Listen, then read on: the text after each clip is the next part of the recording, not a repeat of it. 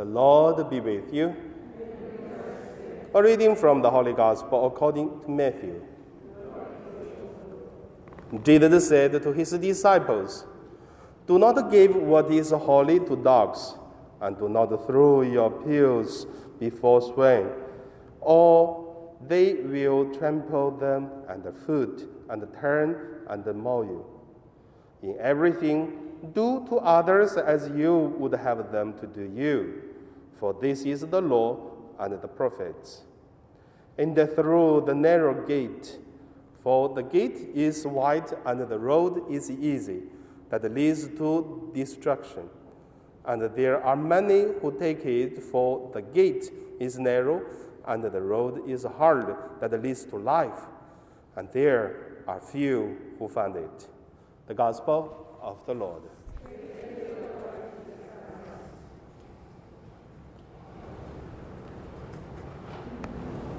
So today, my meditation name is uh, Good Heart.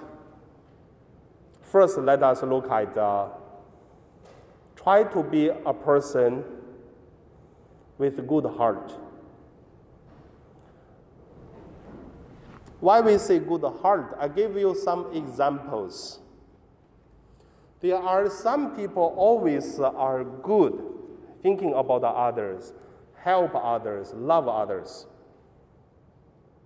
And uh, these people are very welcomed by everyone because always try to help others, love others.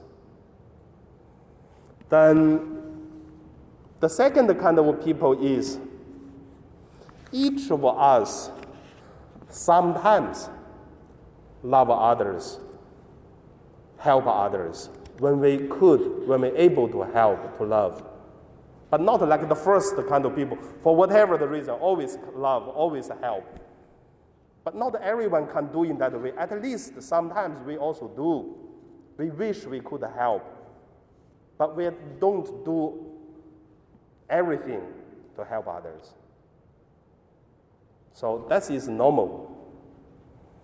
Then what is the result of uh, these two kind of people?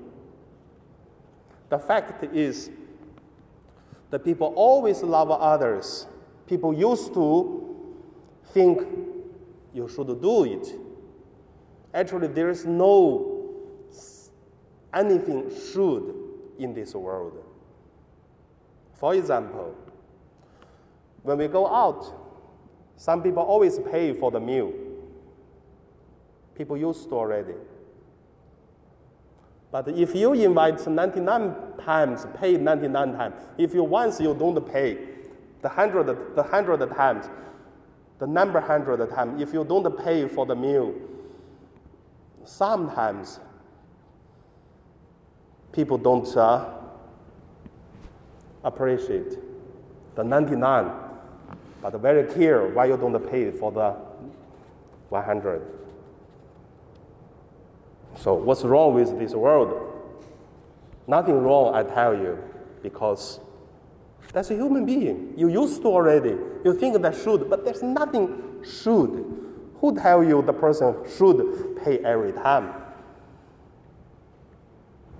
But a human being like that, if this good heart doesn't mean you will have a, a good result.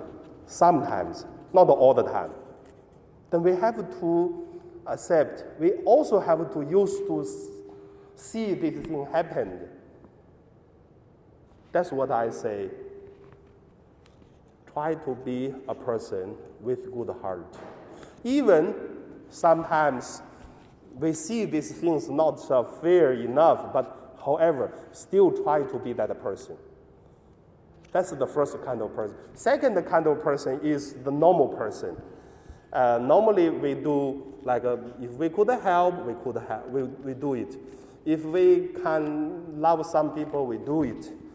But not all the time like first kind of people always do it. Everything do it. Then we live in a normal life.